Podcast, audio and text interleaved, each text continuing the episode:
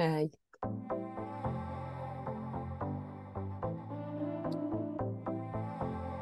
はい、始まりました。みんなのトーク。この番組は今を精一杯生きる女性のリアルトークをお届けしています。こんにちは、ナビゲーターのミキです。今日も聞きに来てくださり、本当にありがとうございます。えー今日はですね、えーと、大きなくくりでいくと、まあ、言動っていうところで、あのートピックにね、上げていくんですけれども、あのーこのトピックでね、話したいなって思ったきっかけきっかけっていうかちょっとこう私の中で最近思ってたことが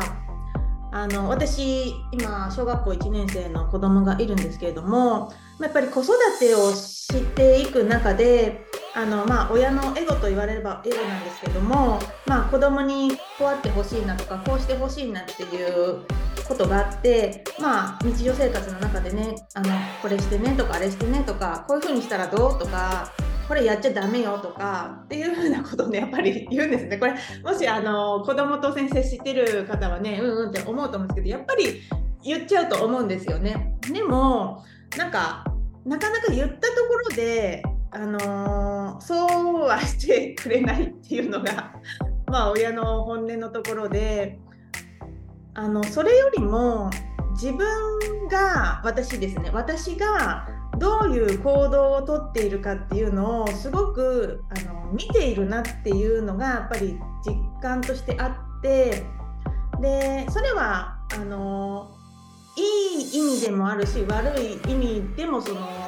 影響ってあるなって思ってて例えばあのミュージシャンの人たちが子供の頃親がよくこう音楽を家で流しててなんかその影響でそういうなんか音楽のねそういう才能が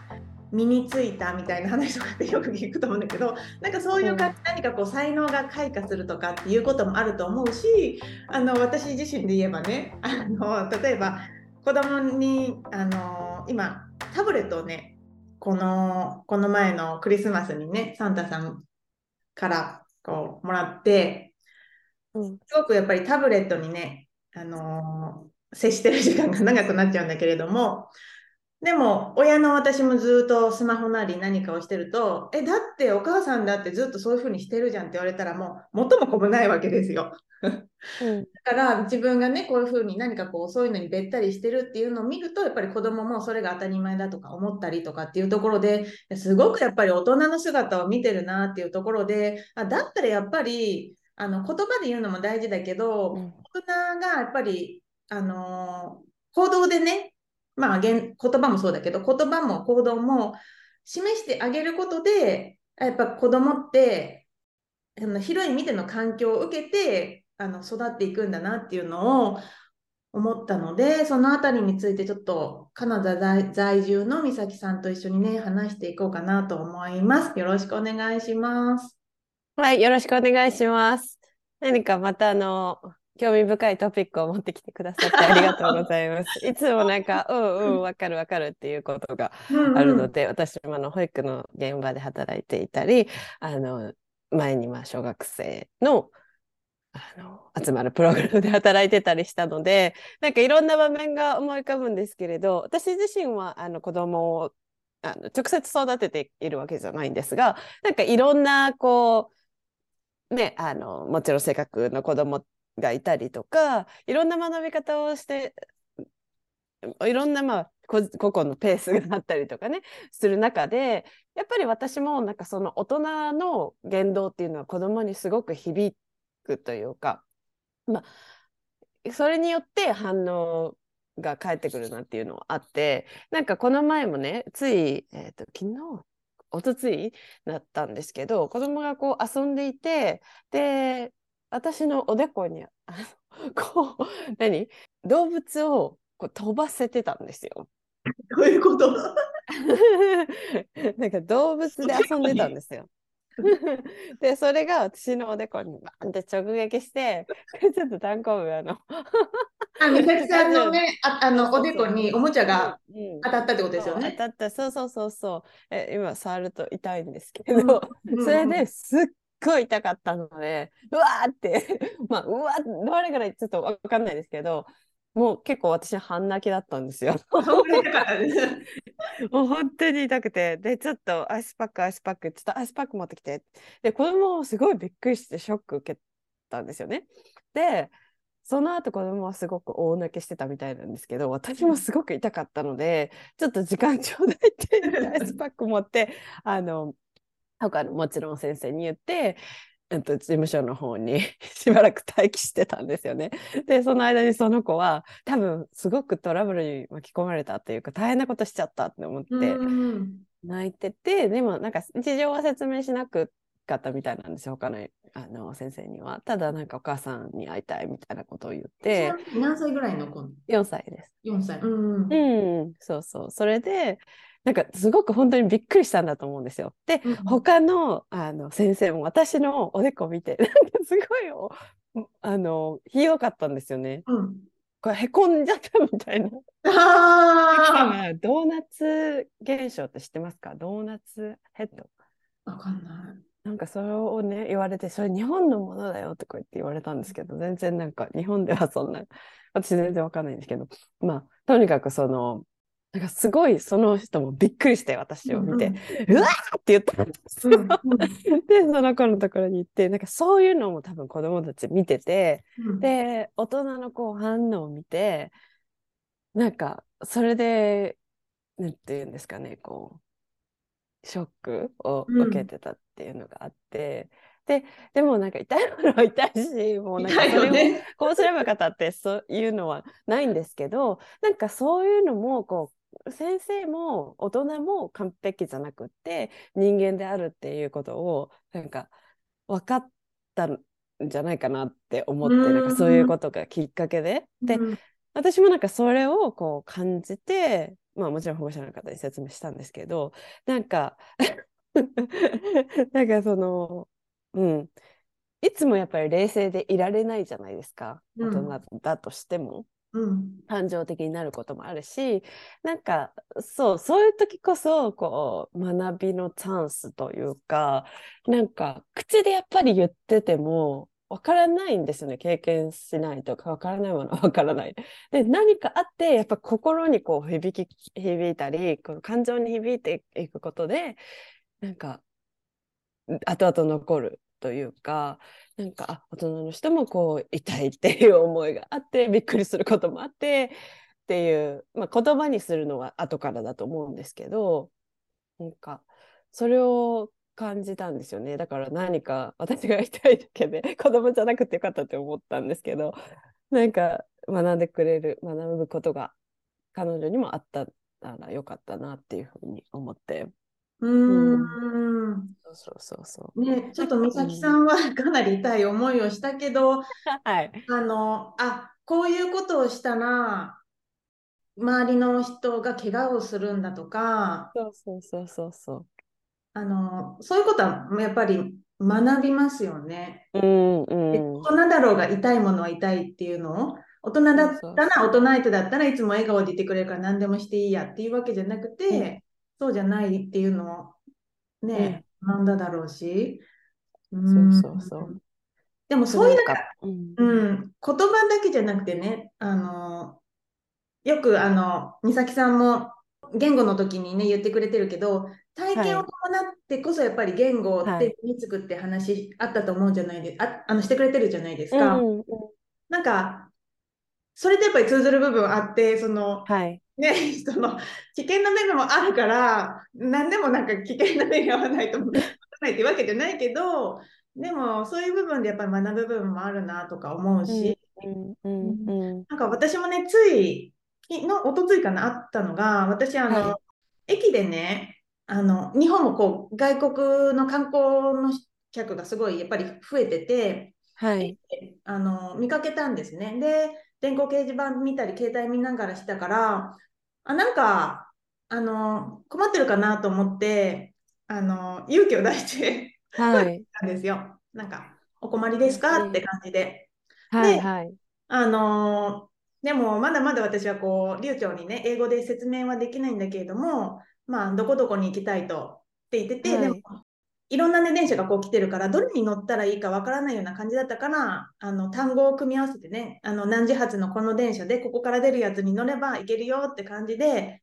あの話をしててで横に息子が一緒にいたんですよ。ではいはいでそのね説明した後まああの本当に私たちのが先に電車乗ったからその人たちがねあのの乗れたかどうかまで確認してないけど帰り道こう行ってて「あママさそこでさうん。もう少しこういう風に説明した方が良かったかな」とかうん。したりとかね。でも、はいはい。困ってそうだったから声かけて「言ってあげたいよね」とか言ってなんかこう話をうん。ね。で、でも、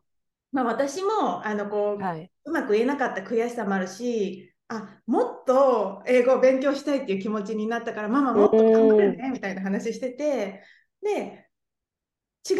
面から見たら、息子にとっても学びあっただろうなと思ってうんて、あれもそれがあの。外国人じゃなかったとしても、あはい。困ってる人がいたらこう声をかけてあげれるっていうのは、あなんかこう誰かのねこうあのなんかこう手助けになるんだなっていうことを、はい。こう目の当たりにできたうとん。か、ああの日本語を話さない人、うんあ英語ってあのそういうふうに使えるんだっていうのをね見せてあげれたかなと思って、ううんうん、素晴らしい。そなんれはかそういう姿を見て何か一つでもあうんの学んでくれたらよかったなと思って、うんこれだったらこういうふうに言うよとか言っていうふうにね後でうん言ってたんですけど、うんなんかそういう感じでねあのー背中を見て私の姿を見て、何かこう学んでくれてったらいいなっていうふうに思って今ねこう話を、うんうん下の話を聞きながらそれをちょっと思い出して今こうお伝えさせてもらってるんだけど、うん、素晴らしいと思います。なんか今その話で私、この前日本人っぽい人が道に迷ってたっぽくて声かけなかったんですよ。それを後悔した。後悔したっていう。うんうんうん そうそう。でもやっぱり子供さん、うん、がいたらなんかお互いにその話をこう後でしたりすることもできるし子供がたとえその時は何も言わなくても絶対何か感じてるんですよ。大人以上にやっぱり感じてると思うし、あなんかママはこれこういうふうにやってたからこうこういうふうに言ったらいいかもしれないとかなんか僕もこういう将来こういうふうにしたいとかなんか絶対こう刺激刺激というかインスピレーションになってると思うんです。なんかね。どんな授業よりもやっぱり、うんそう。クラスで。うん。ねそういうビデオとか見るよりもうん。あったことだから覚えてると思います。ずねっと。なんか、すごく小さなことかもしれないけど、私、はいはい。あの心 心がけてるっていうか偉そう偉そうなんだけど、はいはい。横断歩道でね人通り、は人通りっていうか車があんまり通らないところで、うんうん。あの歩行者が歩行者信号をね無視して渡るっていうのって、まあ、日本そっちでもそうだと思うんだけどはい。よくあることじゃないですか大人の方うんとして、大通りじゃないですよ、本当に、うんはい。まあ車なんて全然通らないところとかであの渡っちゃうっていう人が、まあ、日本でもあのいるんだけれども、うん。でも私あの自分の子供もそうだしもし向こう側にとか隣とかに子供がいたら、うん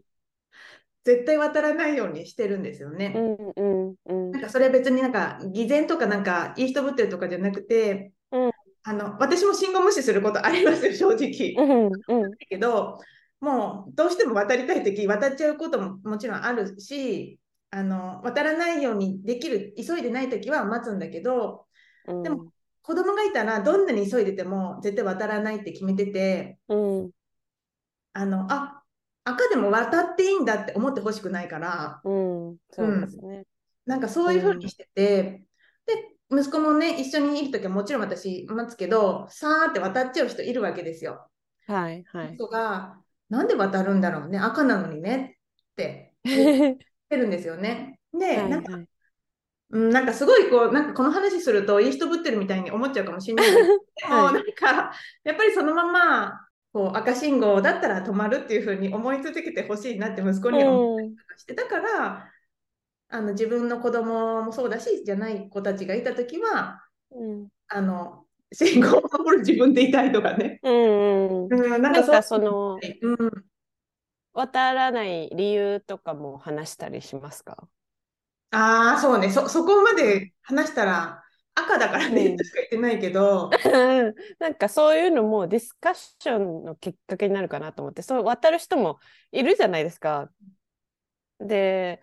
それが全くダメなことかうんっていうのとか、そういうのもなんで渡るんだろうね、どう思うっていう、なんかディスカッションがそこにあると、なんか別に私上から言ってるとかそういうわけじゃないんですけど、なんか客観的に見て、さらになんかこう、じゃあどうしようって自分で思わせられるきっかけかなって、って思ったんですよね、ふと。うん。うん、ただなんか渡っちゃいけないからっていうルールがあるから渡らないのかそれともその渡ると右から車があ左からですね日本だと。そう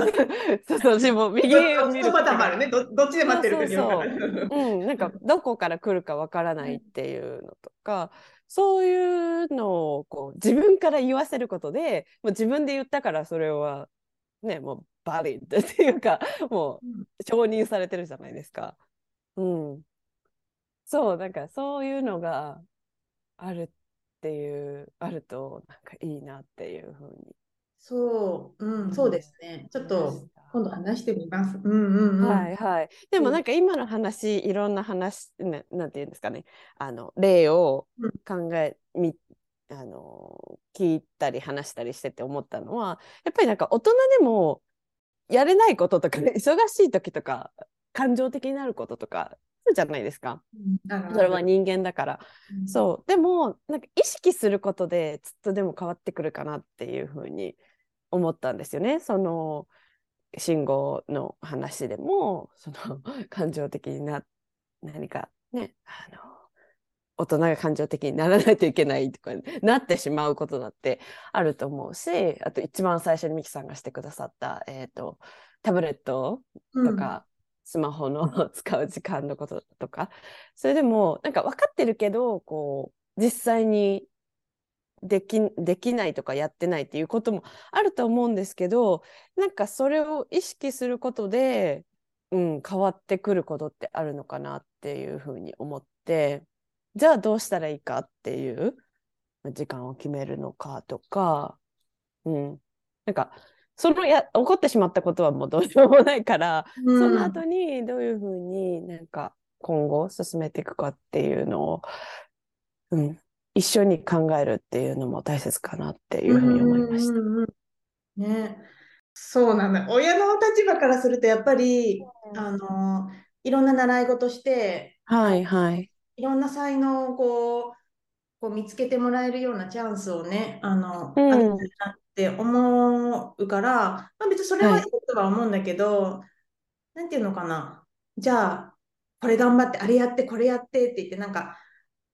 そうすると、なんか、うーんと、なんていうのかな。お、うんと、押し付けられてるっていうか、な、なんでやらなきゃいけないんだろうとか、なんで学ばなきゃいけないうん。なんで練習しなきゃいけないんだろうとかっていうふうに、うん。なんか思っちゃう時があるのかなと思って、でも、うん。親、親のみんなもこう何かにこう練習してるとか、なんか取り組んでるとか、勉強、あの、本読んでるとかね、なんかそういうのが当たり前の中にいると、なんかそういうのが本当に、あ、そういうものなんだって思う。うん。うん。うん。なんかさっきの音楽の例もそうですよね。おなんかお母さんがずっとピアノ弾いてたら、やっぱり、あ、ピアノがある環境が当たり前になると思うし、うん、私も最近、あの、カナダの結構有名なミュージシャン、子供が歌ってる最近投稿が出てきたんですよね。で、うわ、こんなに上手、結構まだちっちゃいんですよ。キンダーガーデンぐらいなんですけど、こんなに上手に歌える、なんかパフォーマンス力とかもすごいあって、やっぱりそういうご家庭の環境で育ってるから、なんかそういうことができるのかなって思ったり、まあそれは極端な分かりやすい例ですけどね、うん。さっき。文化もそうですよね。やっぱりその、うん。生活もそうだし、なうん。なんでも宗教とかも何でもそうだと思うんだけど。そう、そう。うん。なんかそれが当たり前って思ったらやっぱりそのそれが当たり前で育っていく？なそ何でもそうだと思うんだけど、うん。なんか本がいっぱいある環境で育ってたら、もう自然に本を読むことが習慣化にされたりとか、なんか親の方が、例えば自分の興味、別にそんな、あの 興味ないことをやる必要はないと思うんですけどなんか例えば面白そうだから一緒にやってみないとか例えば私最近ちょっとスペスペイン語をまたやりたいなって思っていて、えー、なんか そうそうスペイン語をこう例えば言ってみたりこう別にねあのペラペラになるってことが目標じゃないですけどなんかそういうのをこう子どもたちに話したり他の大人の子どものお何？家族とかに話したりしてることとかもすごく子供って聞いてるから、うん。なんかあこの人がなんかその興味あるんだったら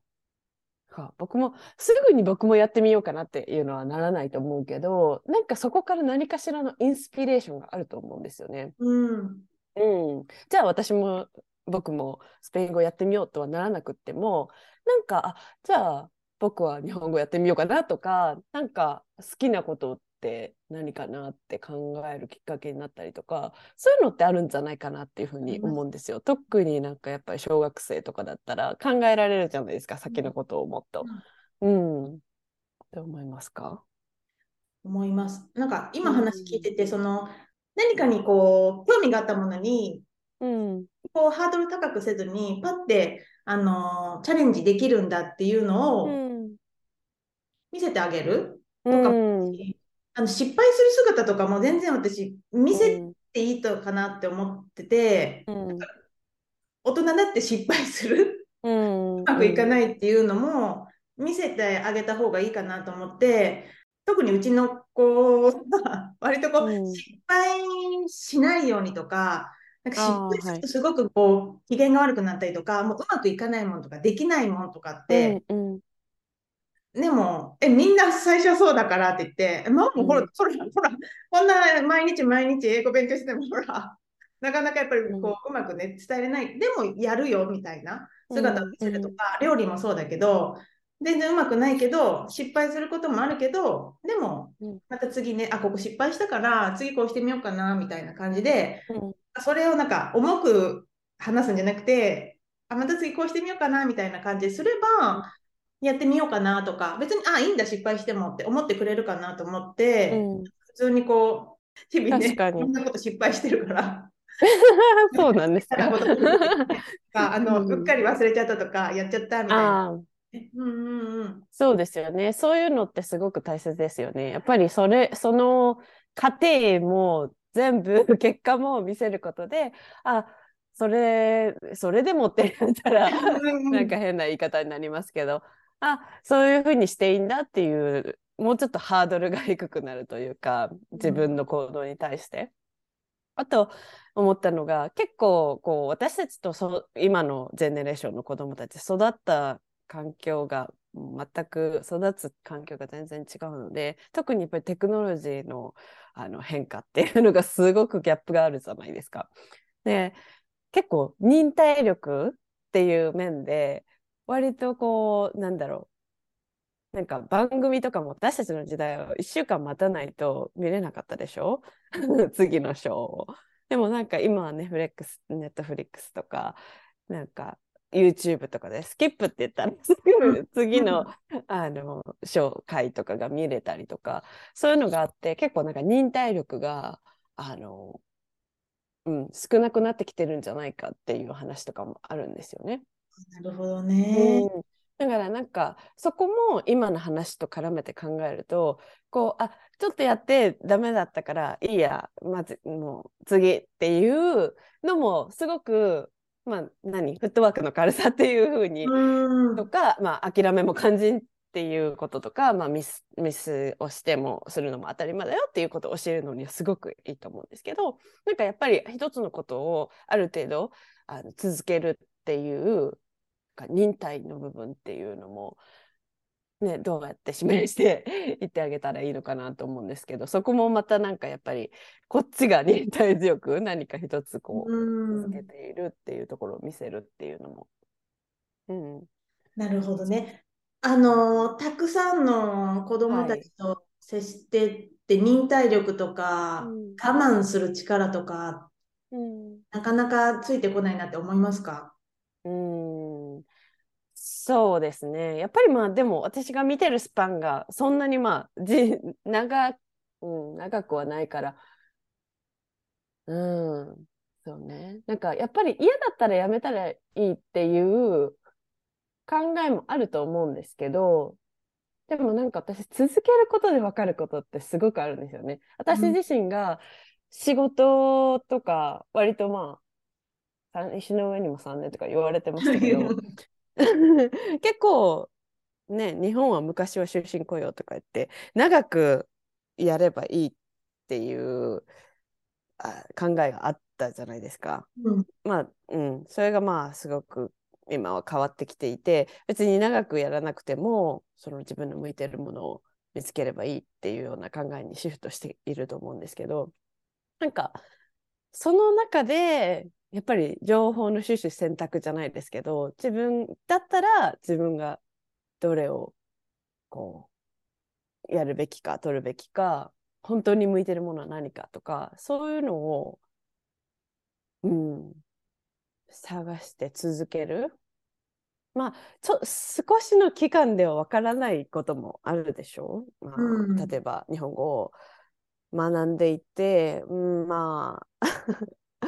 3ヶ月ぐらいやったけどもうなんか飽きちゃったとかできないとか。でもそれって本当に？って 思ったり。やっぱり長く続けていることでなんか急に書けるようになったりとか、まあ、それは語学に限ってかもしれないですけど、急になんかパパってこう受け答えができるようになる瞬間ってやっぱりあるんですよね。だからなんか簡単にこう諦めるっていうのももったいないなっていうふうにう思うし、ん。うん、なんかごめんなさいあんまり考えながら喋ってるのでうまはいくまとめてないですけど、うんうん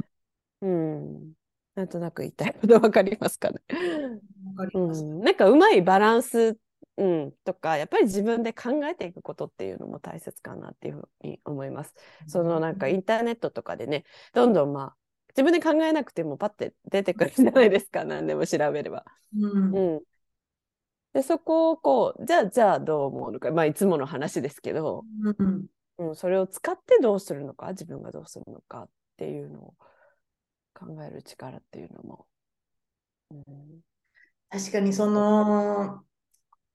インターネットとかそのデジタル的なものが、まあ、ネイティブじゃないですか。よくね言われるけど今の子たちは生まれた時からあるわけでしょ私たちはどうだろうまあ15、6歳ぐらいの時に携帯電話が出てきてみたいな感じではい。PHS がありましたよね。PHS とかねあの、うんパソコンがし自分の家に来たのなんて本当にその中学か高校ぐらいだったと思うんですよね。うんうん。うんっていう中でも全然こう成長の中にそれが絶対あったものではなかったじゃないですか。はい。感はい。覚がやっぱり違うと思うし、でもまあその私たちがその中学生とか高校生の時のそのデジタルのものよりも全然今はもっともっと進んでるわけで自分でうんこう何好きなものを好きな時にで嫌いなもの苦手なもの興味のないものはどんどんこう排除できるわけじゃないですか。うん。確かに。ってなった時にでもこう社会に出た時に自分の好きなことだけとかん。自分の好きな人だけとかうん。自分の好きなタイミングだけで何か物事が進むとは限らない。でそうそうなんですよいねいいいし、なんかそういうふうに、そういうのはこう引き寄せだって言って、自分の、はい。ななんか好きなことだけで好きな時間に何でもっていうのは、その自分の なんか投げかけたものでそうなっていくっていうふうに言う人ももちろんいるけど、でも全部が全部やっぱりそういうわけにはいかないこともやっぱりあって、で、なんかそういうのにこう耐える力とかうん。うん。我慢するとか、うん、なんかそういうものもやっぱり並行して培っていくには、うんじゃあどうすればいいかっていうのを、まあ子供と一緒に大人も考えていく。大人も同時にこう、スタートラインは違うけど、あの、ある程度の年齢からスタートしてるけど、でもやっぱり私たちもその IT の影響ってやっぱり受けてるから、うん。何でもかんでもじゃあ、あの、あの好きなことだけやあのやればいいかとか、なんかそういうふうにこう、はい希望していくと、やっぱり何かの時に耐えれなくなってくると思うから、うん。子供がいや、おお親だけでなく大人もみんなも一緒になってこうやっぱりこうじゃあどうすればいいかっていうのはなんか試行錯誤しながら、なんかそのね考える力じゃないけど、うんうん。やっていかなきゃいけないなっていうのは今話聞きながらやっぱ思いますよね。なんか、もともとの話から結構ずれたと思うんですけど、うなんかやっぱりバランスですよね。その好きなことを、私も好きなこと、やっぱり興味のあることをやらせてあげたいって思うし、それをやらせてあげてくださいっていうふうに保護者の方にももちろん伝えるんですけど、やっぱりなんかこう、うん、継続してできることが一つでもあれば、そこから知ることっていうのはすごく多いと思うし、あとなんか継続したことで、こう、返ってくるものを、さっきのまあ話じゃないですけど、こう、うん、例えばピアノ、私ちっちゃい時ピアノをやってたんですけど、今は全然もう全く弾けないんですけど、なんかやっぱりそのピアノを10年やってたことで得る達成感だったりとか自信とか、なんか後からリボーディングっていうんですかね、なんか報酬的なもの？うん。なんかそれはこう感情で残っているので、その何かもの、見えるものではないし、さっきも言ったように全然ピアノ弾けないので、何にもこう、形としては残らなくっても、なんか自分のこう満足度だったり、さっき言ったような感覚っていうのは、やっぱり、その、自分の一部になる、うん、し、あ、続けることでこういうことが得られるんだっていうことがわかるじゃないですか。うんうんうん。なんかそういうのが一つでもあれば違うのかなって今思いました。そうね。ちなみに私もうんピアノやってた。あ、本当ですか、うんしてないけどね。うんそうね。そう。うん。でもなんかピアノやってたことで、ちょっとこう、今、やっぱりサークルとか、あの、歌を歌ったりしないといけないので、うんそういう時に結構こう、役立ってるのかなって思ったりうん。しますけどね。そうね。そうそうそうそう。だからなんか、何らかの形で必要、うん。後で気づく時がうん来るのかなうんうんうん。うん。ね、まあ、ミキさんの息子さんだったら、電車のことがすごく好きだから、うん そう、なんかそれが、ね、仕事につながるかもしれないし、なんか仕事に例えばつながらなくっても、なんかこの好きだった、なんか、ななんていうんですかね、何か作ったりしたり、そのワクワク感っていうのはきっと覚えてると思うんですよね。それがなんか次違うことをやった時にも、なんか、こう、つながってくるうん。んじゃないかなっていうふうに思うんですよね。そうですね。うんうんうん。うんなんかそういうところをこう、モチベーションとしてバックアップサポートしてあげられたら、うん、一緒にまあ楽しむっていうようなことができたら、ね、本人も、やっぱりお母さん、お母さんも楽しんでるっていうのがあったら、うん、違うんじゃないかなって思思うんですけどね。ね。うん。もうね、やっぱりそう、うん。子供を育てる中で、はい、はい。あの、本当に毎、毎日というか、まあ、ま、学びだな、学びだなっていうか、まあ、うん。反省もあるし、あ、こうはいいうことなんだっていう気づきもたくさんあっうて、ん、もちろん仕事をする中での学びとか、あの自分の勉強の中での学びもあるけれども、なんかこう、人と接するとか、人を育てるとかっていう中で気づくことって、なんかたくさんあるんだなと思ってて、別にまあ子育てに限らず、例えば、あのー後輩とかね、部下を持ってる方だったら、うん、うん。そこでも育てるとか教えるとかっていうこともあると思うんだけれども、そこからまたなんか、じゃあ自分はどうなんだっていうところでこう振り返るきっかけっていうのあると思うんですよね。うん、うん。教える上でやっぱり、じゃあ自分はどうなんだろうとか。うん、そう、あの、だからこそ私はソーシャルラーニングを推奨していて、やっぱり自分だけで分かることって限られているし、自分のことを知るには誰かと触れ合わないと知れないんですよ。そう。だから、やっぱり言葉だとしても、なんか自分の中で言ってたり、独り言言ってたりとか、誰かま家族の人と喋ってる。それはすすごくいいことなんですけど、なんか、ね、私がイベントでやってるみたいに、同い年のことを、なんか共通の話題を話したり、なんかその言葉を使って楽しむっていう経験ってやっぱりなかなかできないしそれをでもやることであ自分は結構こうシャイになっちゃうんだとかあ自分は結構なんかこういうことになったら楽しいんだあの言える言えたんだ言えるんだとかなんかうん。そういう気づきがあるんじゃないかなっていうふうに思っていてだからこそやっぱりソーシャル社会ソーシャルラーニングっていうのは大切だなっていうふうに思ってます。ねううん。ん。なんかそんな中でやっぱりその子供たちがこういう時はどうすればいいんだろうとか、うんうん、そうあそっていう時にあの周りの人たちのことを見てあこういうふうにしたらもしかしたらいいのかなとかあう。こういうふうにするとあこういうふうになるさっきのあのみさきさんうん、そうそう。あの怪我じゃないけどあそうそうそうそここまでやるとちょっとまあめ迷惑っていうか人う。うんに何かこうまあねあの与えちゃうんだろうなとかっていうのをうん気づく、であ周りの人はこういう時にあこういうふうに動くんだとかうん、そういうのをこう見ながら学んでいく、うん、からまあ、うん私たち大人だけどもちろん至らない部分もたくさんあるけれども、うん、うん、あのもうそれも含めてうん、うん。あの見せてあげる。はい、はい。うん、言賛葉。言葉だけだったりとか、なんかこう、あの、なんていうの、道徳の本じゃないけど、こうあるべきですみたいな、何かこう、文言だけで、あのこう伝えるんじゃなくて、うん、なんかそういうのを背中でね、見せてあげるとか、うん、なんかそういうことをね、まあ、ロールモデルっていうと、なんかすごいなんか、なんかちょっとしっくり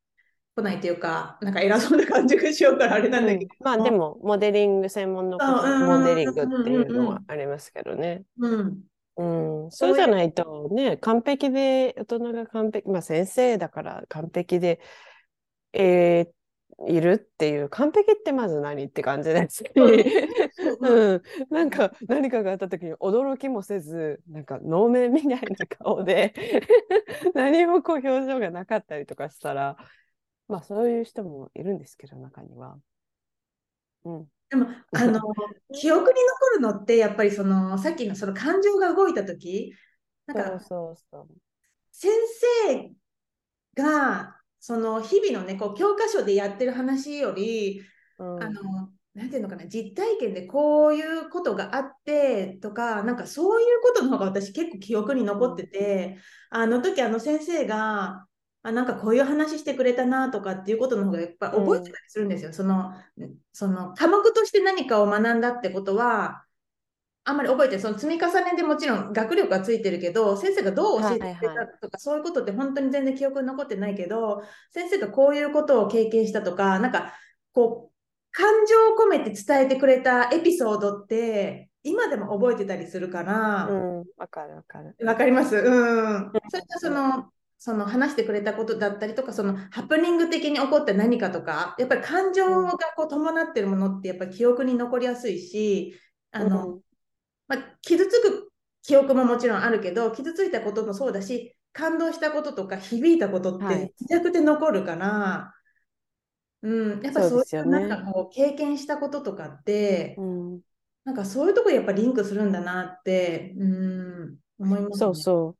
なんかその動物のおもちゃの話だったら、これはなんか危ないから、ちゃんと何？ちゃ ちゃんと？周りに人がいない時にやってねとか。うん周りがえいない時にやってねとか、あんまりこう、ラフに扱わないようにねって、口でいくら説明しても、ああ、うん、わかった。で、やっぱり楽しいからやっちゃうんですよね。うん、でも、私、ここ怪我してねって言って、これ見たら、わってなりますもんね。うんあ、じゃあ、じゃあ、ちょっと気をつけようみたいな、そんなことになりたくないよねって友達、自分が当たっても痛いし、友達が当たっても、そんなことになりたくないよねっていうこう話をしたら、あ、あ、じゃあ、周りを見ないといけないんだってなるんですよね。うん、だから、なんかそういう、まあ、だから怪我した方がいいっていうわけじゃないですよ。でも、うん。なんかそういうストーリー的な、うん、のがあったら、積極的に話して、話したりしても、うん、なんか心、子供の心に響きやすいかな。あと、まあ、4歳とか5歳くらいだったら、あの、自分を、なんていうんですか、ロモデル、うん。まあ、嘘でもいいから、こういうことがあってねって、例えば話すじゃないですか。そうすると分かりやすいですよね。なんか第三者目線で。いいことも悪いこともですけど。うん。なんか私が昔、こう なんか遊んでいて、で、すごくびっくりしたことがあって、とか、うん、なんか、すぐ思い浮かばないですけど、なんか痛い思いしたとか、なんかすごく感動したとか、そういうことを言うと、理解しやすい？直接その人に言うわけじゃなくて、なんかそれって、こう、ぬいぐるみとか、あの人形を使って話すのと同じようなテクニックっていうのかな？うん、結構なんかスッと入ってきやすいみたいです。子供さんの場合はね。まあ、大人の場合はそれはどうかわかんないですけど。うん。そねえう。うん、そう。だからまあね、ちょっと話が、あの、どんどん広がってるけど、はいはいはい。うん。そう、背中を見てもらえるような、で学ん、学んでもらうというか、まあ、そこから何か感じ取ってもらえるような自分でありたいなっていうふうに、育児を通してね、やっぱり自分の子供を見ながらやっぱり思ったっていうのが最近の話。うんうん。だから大人もやっぱり、あの、変わり続けなきゃ、変わり続けなきゃいけないっていうか、うんうん日々の自分って本当にそれでいいのかなとか、はいはい。疑問を持ち続ける。そうそうそうそうそうそうそう、生き方として、まあ、ほ誇りというか、はいはいはい。ような生き方をしてるのかなとか、うんうん。なんかそういうこと、なんかもうある程度年齢が来たからもう一生みたいな感じじゃなくて、うんうんうんうん。でも分かります。ううん。その、なんか偉そうにこう教えるっていうわけじゃなくても、こう自分の、まあ個人、一個人として成長し続けたり、学び続けたりする姿勢っていうのはすごく大切だと思っていて、そういうことってやっぱり響くと思うんですよ。何らかの形で。その時にすぐに何か言わなかったとしても、並木さんみたいに後で記憶に残っていたりとか、そういうのって絶対あると思うので、なんか私たち自身が、その日々、うん、進化し続けるっていうのは、うんうん、子供にとってもいい刺激になるのかなっていうふうに思います。ねうん。それがこう子供たちの、なんていうのかな、意欲だったりだとか、はいはい。まあその、感情の、なんていうのかな、こう、扱い方だったりだとか、うんうん何かそういうとこに、あのー結び、まあ、そんな期待、期待というか、すごい、待を込めてないって言ったらおかしいけど、あの、すごい期待をしてるわけじゃないけど、でもやっぱりなんかこう、希望のある未来につないでいくためには、上から何かこう押し付けるんじゃなくて、やっぱり大人も一緒にそういうところをして、で、そこにやっぱり子供たちも後からこう、その姿を見て、うんうん。またその次の世代にね、あの、つないでいってほしいなっていう私のやっぱりこう思いがあるから、例えばさっきの、あの、私が駅で声をかけた例じゃないけれども、うん。待ってる人がいても誰も声をかけないとか、人が何か倒れていてもみんなスルーするとか、なんかそういうのが当たり前になってって、誰も手を差し伸べないような、なんかそういう世の中になってほしくないって私は思うから、だったらやっぱり何か困ってる人がいたら、できることからこうやるとか、うん、なんかそういうのを見せてってあげ、見せていく。うん、だったらじゃあ私はどういう人間であるべきあるあるべきかっていうかどういうふうにしていくかとかっていうのをやっぱり自分自身が日々思ってないととっさにできなかったりもするからね。うんうんなんかそういうことを、まあ、自分自身もやっぱり問いかけをしながら、うん、いかないとなって思いました。確かに。うん。うん、なんか次の世代にばっかり期待せずにまずはもう今私たちから、そうですね、そうですね。なんかやっぱりどうしてもこう自分たちの受けてきた教育がそうだからこう年功序列みたいな考え方だったりとかっていうのはまだまだ残ってるじゃないですか。で何かをこう引き継ぐ何かをしてあげないととかそう教えてあげないとそういうのももちろんもちろん大切なんですけどなんか一緒にするっていうことって大切だと思っていてなんか、ね、勉強しなさいよ日本語勉強しなさいよとか日本語で何て言うの聞くのはすぐできると思うんですけどでなんかそうそのまあサポートとしてはやっぱ一緒にやっていくこと自分も一緒に考えていくこと子どもと何ならどういう方法ならできるかどういうことがまあ子どもの学びのサポートになるのかっていうのをうん、日々考えていくことも大切かなって私自身の振り返りにもなりました。はい、ありがとうございます。今日はあのまあ言動っていうことでね、まあ、はい、どちらかというとまあ今日のお話的には行動の方がやっぱり大きかったかなと思うんだけれども、まあどういうふうに行動をあのしていくかっていうところ。何かこれ聞いてね皆さんの何かこう自分自身考えるきっかけだったりだとかまあ人と接する時の接し方とかっていうののヒントになればいいなと思います。はい、最後まで聞いてくださってありがとうございました。美咲さんもどうもありがとうございました。はい、ありがとうございます。